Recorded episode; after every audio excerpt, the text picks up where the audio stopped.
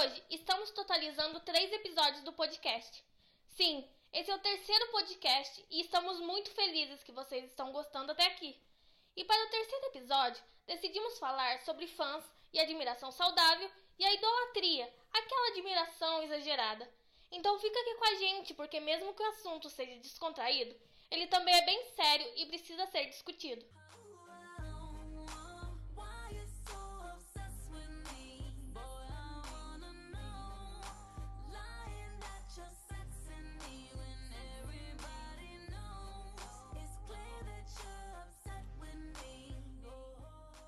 E hoje, além do tema ser um pouco descontraído, também é um pouco difícil de ser falado, porque é justamente sobre idolatria, que é a admiração exagerada que fãs têm com seus ídolos, cantores, atores, enfim, famosos em geral.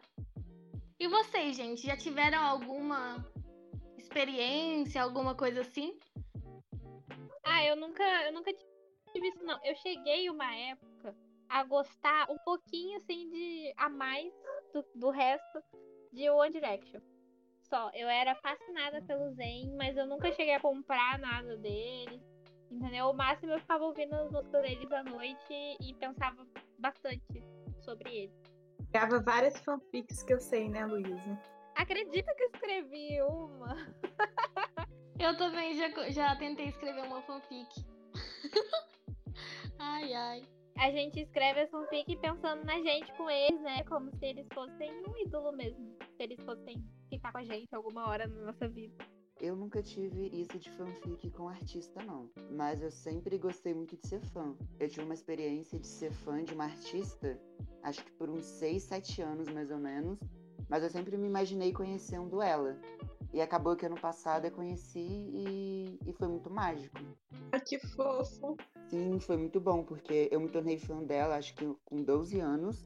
Eu passei minha adolescência sendo fã dela, que é a Sofia Abraão, que fez Rebelde, que é atriz, enfim. Mas hoje em dia eu já não sou tão fã dela porque a gente cresce, né, gente? A gente cresce, a gente ganha responsabilidade. Não dá mais para ficar ali alimentando um fã-clube. Mas o sentimento de carinho sempre teve. E aí, ano passado, eu conheci ela, embora não, não esteja tão ligado, foi um momento muito feliz para mim. Acho que eu realizei um sonho, assim. Mas você já criou um fã-clube para ela? já que já, Rosana. Eu criei, eu tinha um fã-clube desde 2012, que eu fiquei alimentando acho que até 2016 ou 2017. Só que eu entrei na faculdade, eu comecei a trabalhar, e querendo ou não, os nossos gostos mudam, né? Aí a gente muda tudo. Nossa, que legal. Ai, que fofo. Adorei. Sim, foi muito fofo. E ela me reconheceu, sabe? A gente já teve interações dela me responder no Twitter, no Instagram. Então foi, ah, eu sou o Daniel que tinha tal fã clube para você. Aí ela, ah, você é o Dan. Nossa, finalmente a gente se encontrou e tal, tal, tal. Foi muito lindo. É muito boa mesmo quando é tratada bem. Eu não tive ainda a chance de conhecer nenhum ídolo, assim dizendo, que eu já tive no passado. Mas, ao contrário de você, eu cresci e ainda crio, continuo alimentando minhas fanfics com os meus cantores. Porque um dia a gente ainda vai casar e eu tenho certeza disso. Ninguém vai mudar. Mas e você, Rosana? Você é fã de quem? Há uma coisa aqui que ninguém sabe. Mas eu sou fã do Luan Santana. É uma surpresa para todo mundo, eu sei. Ninguém sabia. É, fingir total, né, gente? Só quem tá ouvindo que não sabia mesmo. E você, Yasmin? Eu já tive muito a minha fase crepusculete, né? Quando eu era mais nova, eu vivia com, com vários posts do Robert Pattinson pelo meu quarto. Eu imaginei um amiguinho imaginário, né? Fingi que ele era o meu vampiro. E foi assim. Depois eu cresci, né? Claro. Isso foi ficando mais de lado. Só que assim como a Rosana, eu ainda tenho uma esperança, né? Quem sabe num, a gente não casa. Maravilhosa. Eu tinha um cachorro que era meu vampiro. Muito boa. Eu falei cachorro, é amigo imaginário. Ela falou amigo, não falou cachorro, não. Rapaz, me confundi então, mas não deixa de ser maravilhoso.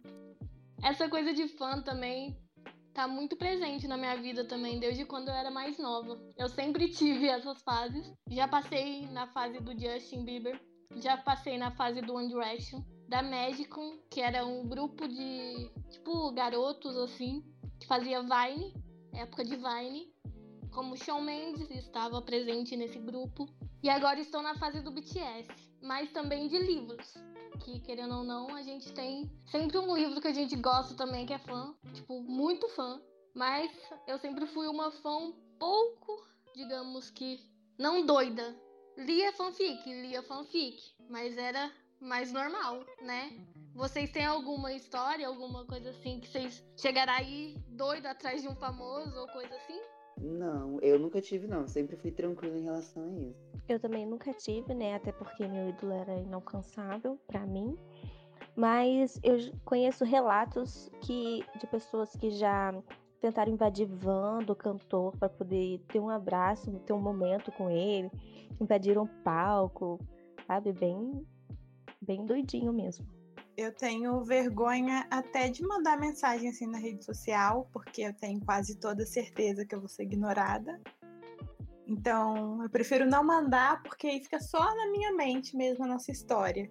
Eu, particularmente, não tenho nenhuma história minha, tipo, ficar correndo atrás, porque, né, todos os famosos que eu sempre gostei é inalcançável. Mas eu sempre tentava, por exemplo, follow no Twitter. Tanto é que o Justin Bieber chegou a me seguir. E eu fiquei, oh meu Deus! E comecei a chorar. Levei até para minha mãe ver a feiura que eu estava fazendo, chorando, mas coisa doida assim, ao ponto de seguir, de fazer. Eu acho que nem se eu tivesse algum famoso que eu gosto, que é brasileiro, eu nem tentaria. Eu acho que, né, senso. Sim, eu também nunca tive isso não. É, e eu acho até interessante falar, né, que você, Elisa, você tem uma relação muito saudável assim com isso a gente costuma relacionar fã de K-pop, dessas coisas que a gente não, não via muito na mídia comum, assim. De pessoas que seguiam, que iam atrás, que botava pôster em tudo quanto é coisa, que gastava a vida inteira correndo atrás dessa pessoa. Mas eu acho que a sua relação é muito saudável. Eu nunca tive alguma coisa assim, nem exagerada. Nunca fui fã, assim, de uma pessoa a ponto de querer mandar mensagem para ela, ou alguma coisa assim. Nunca tive essa experiência. Eu acho que ser fã é uma coisa muito bonita. Porém, tem gente que passa um pouco dos limites, sabe? Acaba é, parando de seguir a própria vida e projetando tudo no artista, sabe? Acaba deixando de fazer atividades, fica ali o tempo inteiro na internet. Acho que a pessoa vai acabando perdendo a vida e acaba às vezes indo para casos muito graves também. Exatamente. Eu tenho até uma história para contar para vocês, né? Tem esse fã da Miley. Eu não sei pronunciar o nome dele, então a gente vai chamar ele de Carlos. Ele é inglês, tem 42 anos e ele tem 29 tatuagens da Miley pelo corpo dele. São imagens do rosto dela, palavras relacionadas a ela, o nome dela várias e várias vezes. Só que o que aconteceu? A Miley acabou vendo ele na internet porque ele virou notícia. E ela disse que as tatuagens eram feias. Ela chamou de feio, literalmente. Ela disse: Ah, ele tem algumas imagens do meu rosto gravadas no braço dele eu achei que ficou feio. E ele se sentiu muito mal, muito mal. E aí acabou que ele, ele fez uma, uma matéria e disse que ele concorda com ela, que tá feio, que ele não devia ter feito isso, e ele ainda colocou que ele se decepcionou com o novo CD dela na época, o novo álbum, e que ele estava disposto a remover todas as tatuagens do corpo dele, só que custa muito dinheiro, né? A gente sabe. Então eu acho que abre essa questão de que você não tem como prever as ações da pessoa, você não tem como prever se no futuro a próxima música que ela fizer ou qualquer coisa assim vai te agradar e você ainda vai querer ter aquilo no seu corpo. Ou pior, né? Se o seu próprio ídolo chama a homenagem que você fez a ele de feio. Me colocando no lugar dele, imagine o quão frustrado ele não ficou. Você vai, dedica toda a sua vida a uma pessoa e ela chega e vira e fala: Nossa, o que você fez é feio, eu não gostei. Eu não sei como eu reagiria nessa situação. Eu acho que ela não precisava ter falado assim, sabe? Ele, ele fez com carinho não ficou legal, mas não precisava, sabe? É o que a, o que a Rosana falou. Ele dedicou a vida, gosta dela, podia ter fingido uma demência. Sim, eu acho que faltou um pouco de empatia do lado dela, assim, né? Porque é uma admiração, querendo ou não. E ele gostava do trabalho dela e provavelmente gostava dela como pessoa também. Então, ela meio que decepcionou ele, né? É, além de ela não precisava ter falado desse jeito, né, claro, mas eu acho também que ela teve, um, querendo ou não, um papel importante. Porque ela ter falado isso pode ter freado outras pessoas que também tinham a intenção de fazer igual, sabe? Ou até desenvolver uma, sabe, uma admiração ainda maior por ela e fazer mais coisas além de só tatuagens. Ela falou de uma maneira grossa, né, claro, mas foi uma coisa que ainda precisava ser dita, porque o cara, ele marcou o corpo dele inteiro, né, para poder ser reconhecido por ela e tal. Mas isso também poderia evoluir para uma outra coisa. Ela tinha que frear isso. Exatamente, eu acho que isso que a Yasmin falou abre uma discussão muito importante da responsabilidade que, querendo ou não, essas pessoas, celebridades, têm. Eu acho muito importante o artista se impor com isso e incentivar as pessoas a não ter essa obsessão, porque isso não é saudável. E pode levar a certos problemas de autoestima e decepções e frustrações que a pessoa não precisava passar por isso.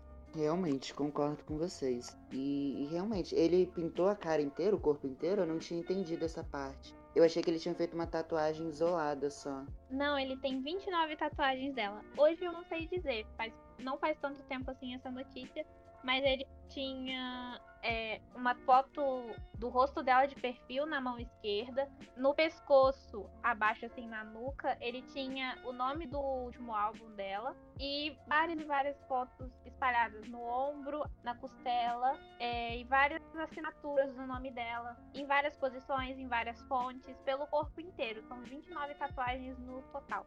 Gente, que horror. Eu tenho uma colega que fez uma tatuagem para uma artista que ela gosta. Mas foi uma coisa pequena, sabe? Foi a inicial da, do nome da cantora e um coração e foi uma tatuagem muito pequena. Isso talvez eu faria se eu fosse muito fã. Mas agora 29 tatuagens? Meu Deus. Eu acho que fazer tatuagem pequena, assim, eu acho que não é tão estranho nem nada do tipo. Mas ao mesmo tempo a gente também tem que pensar que a gente tá em constante mudança.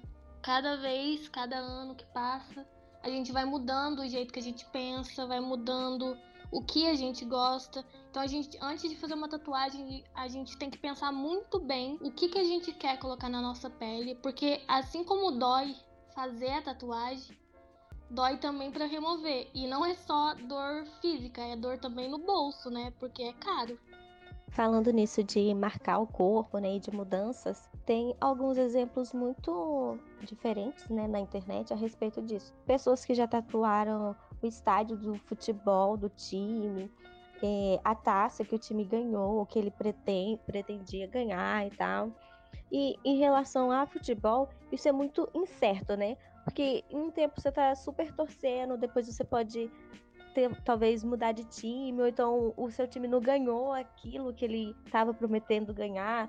São várias variáveis que entra aí nessa parte de mudança, né? E você que você está sempre se inovando. Sim, eu já vi diversas tatuagens do com um símbolo do Flamengo. Acho que o, a torcida do Flamengo é muito calorosa, mas um caso muito não sei qual palavra usar, diferente talvez. Foi uma vez eu vi que uma pessoa cobriu o corpo todo com tatuagens da Record, da emissora.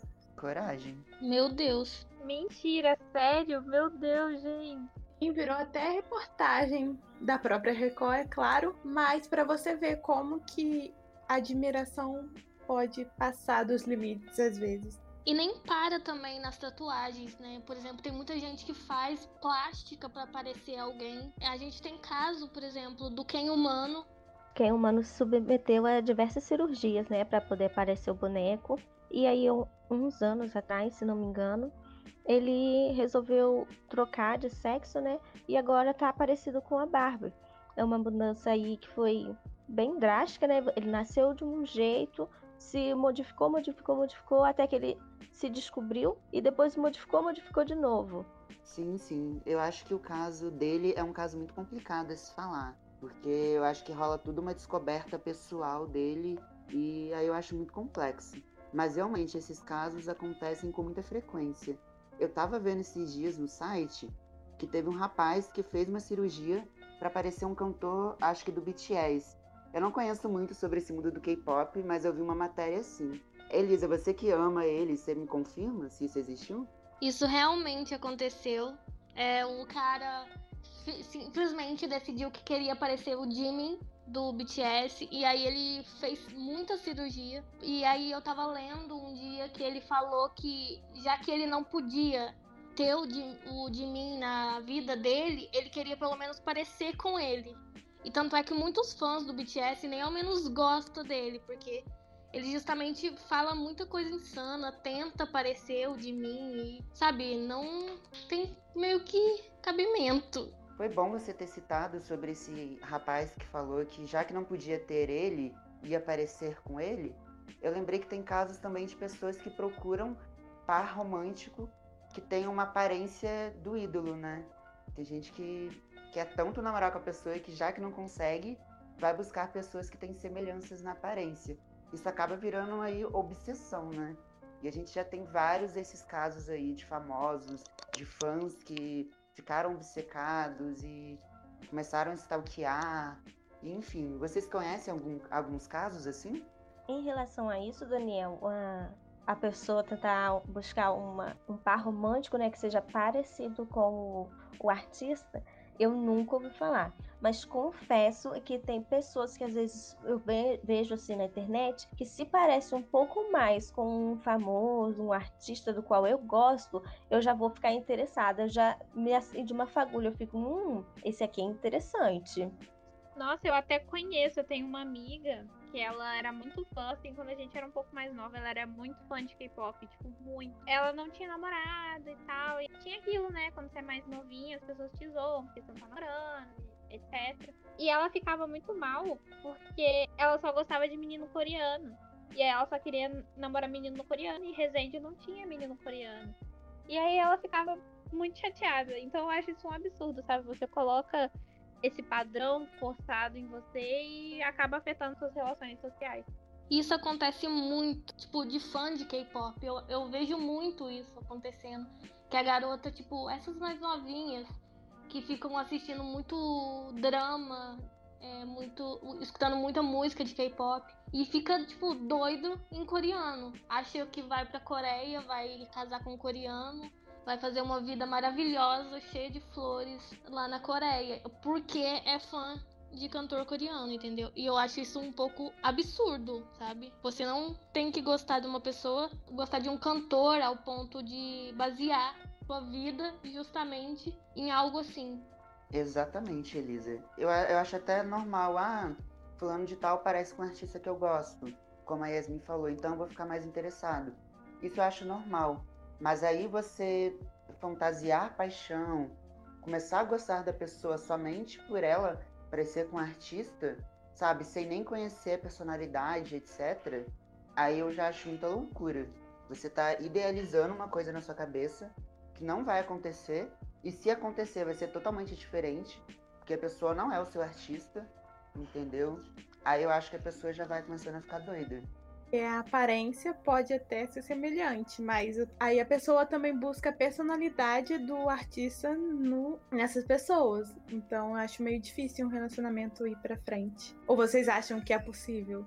Eu não acho possível, principalmente porque a gente sabe, né? Toda celebridade, eles põem um personagem quando a câmera liga. Ninguém é 100% ele, assim, autêntico na frente da câmera, até porque às vezes você se pede no discurso e acaba sendo atacado. Então eu acho, tipo, a pessoa colocar essa idealização de que, ah, eu quero não só que a pessoa pareça, mas que ela também tenha o jeito, a personalidade, pense as mesmas coisas, é simplesmente impossível, porque essa pessoa nem existe de verdade. É só uma idealização do seu ídolo. Então você colocar idealização sobre idealização, você acaba perdendo a pessoa que você queria por capricho. Nossa, eu concordo em tudo que a Luísa falou. Não tiro uma palavra e nem acrescento. E até agora a gente está falando de uns casos um pouco mais leves, né, a respeito de idolatria. Porque também tem aquelas pessoas que, de tanto amor pelo artista, querendo ou não, acaba ferindo ele, começar a atacar ele de alguma maneira, só para ser notado, para poder ter alguma, alguma retribuição, né, desse, desse reconhecimento uns casos muito graves que a gente vai ver agora, que tem histórias até assustadoras, que já é bem antigo e que foi muito famoso, né, que é do John Lennon, que ele foi assassinado por um próprio fã. que se revoltou com, as, com a letra da música dele a ponto de querer tirar a vida do cantor. Isso é muito chocante, caso assim que fã simplesmente se revolta com o famoso que ele tanto dizia amar e acaba tirando a própria vida da pessoa. O John Lennon é um exemplo, mas também temos um exemplo da Selena Quintanilha, né? Que é uma cantora estadunidense com descendência mexicana e ela tinha uma fã, tipo, muito fã, era é, presidente do fã clube dela. E ela conhecia tão bem essa mulher que a mulher acabou virando sócia dela em lojas de coisas, de itens. E simplesmente a Selena descobriu que estava sendo roubada por essa fã, foi tirar satisfação amigavelmente, e a mulher simplesmente matou a Selena. Então, tipo, pra você ver quão doentio às vezes a idolatria chega, né? Você gosta tanto de uma pessoa e acaba machucando a pessoa. É realmente surreal. Para citar um caso brasileiro, a gente tem aí um atentado contra a Ana Hickman, né? Que teve o quarto invadido, um quarto de hotel invadido, por uma pessoa que se dizia super fã dela e que tentou atirar nela. Ela escapou, né? Porque ela estava com mais pessoas no carro e tal. Mas fica essa questão, como a Elisa falou. A pessoa gostou tanto dela que tentou, sabe, até tirar a vida dela. Lembro desse caso que o fã queria casar com ela, pedia ela em casamento, e como foi negado, obviamente, porque a Ana Hickman é casada, se transformou nisso, que é uma coisa terrível. Eu acho que ele ficou super obcecado nela e ficava criando muitas contas fakes e mandando mensagem no, no privado. E ela bloqueava e ele não parava, bloqueava e não parava. E teve uma época que eu lembro que ela até disse que ah, eu pensei que já era outra pessoa mandando essas mensagens, mas sempre foi esse mesmo rapaz que idealizou isso tudo na cabeça dele. No K-pop também a gente tem história bem bizarra também, que foi uma delas foi que uma fã, na verdade isso não é fã, né, mas vamos dizer que é fã. Simplesmente colocou caco de vidro, se eu não me engano, dentro de um suco e deu para um idol, para um cantor de K-pop.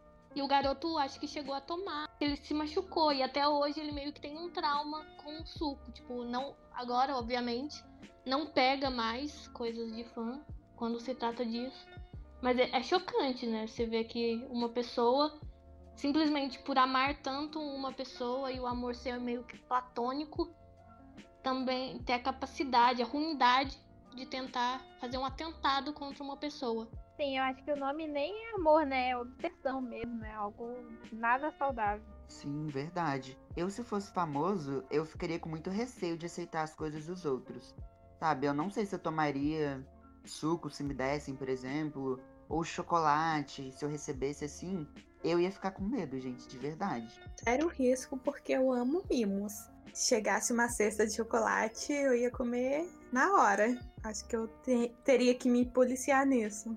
Ia morrer ela. Claramente um alvo fácil para obsessivos.